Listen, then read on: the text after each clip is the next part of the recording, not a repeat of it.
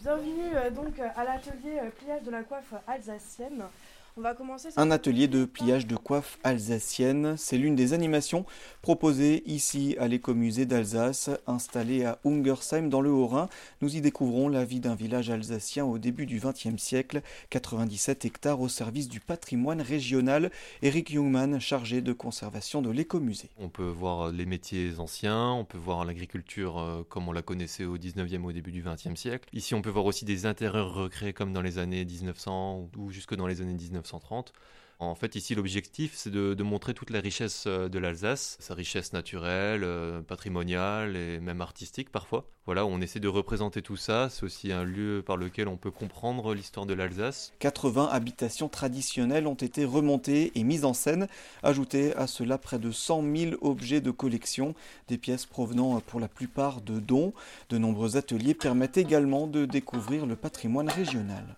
Alors aujourd'hui, on va faire une soupe de topinambour, parce que c'est un légume euh, racine qu'on n'utilise plus vraiment, mais qui était très important à l'époque, notamment pendant la guerre du coup. Comme à la Maison des goûts et des couleurs, où Noémie accueille les visiteurs dans une cuisine à la découverte des traditions culinaires régionales, comme par exemple le moule à Beckehof. C'est un moule qui est généralement créé par un potier, dans lequel on va faire bah, du coup le fameux bekaofa, qui est un mélange de viande avec des pommes de terre, euh, des légumes assez racines, donc euh, des carottes, euh, ce genre de choses, qui va mijoter pendant quelques heures hein, au four. Une dizaine d'ateliers d'artisans reconstituent le métier d'antan, comme Antoine Pantel, le forgeron de l'écomusée.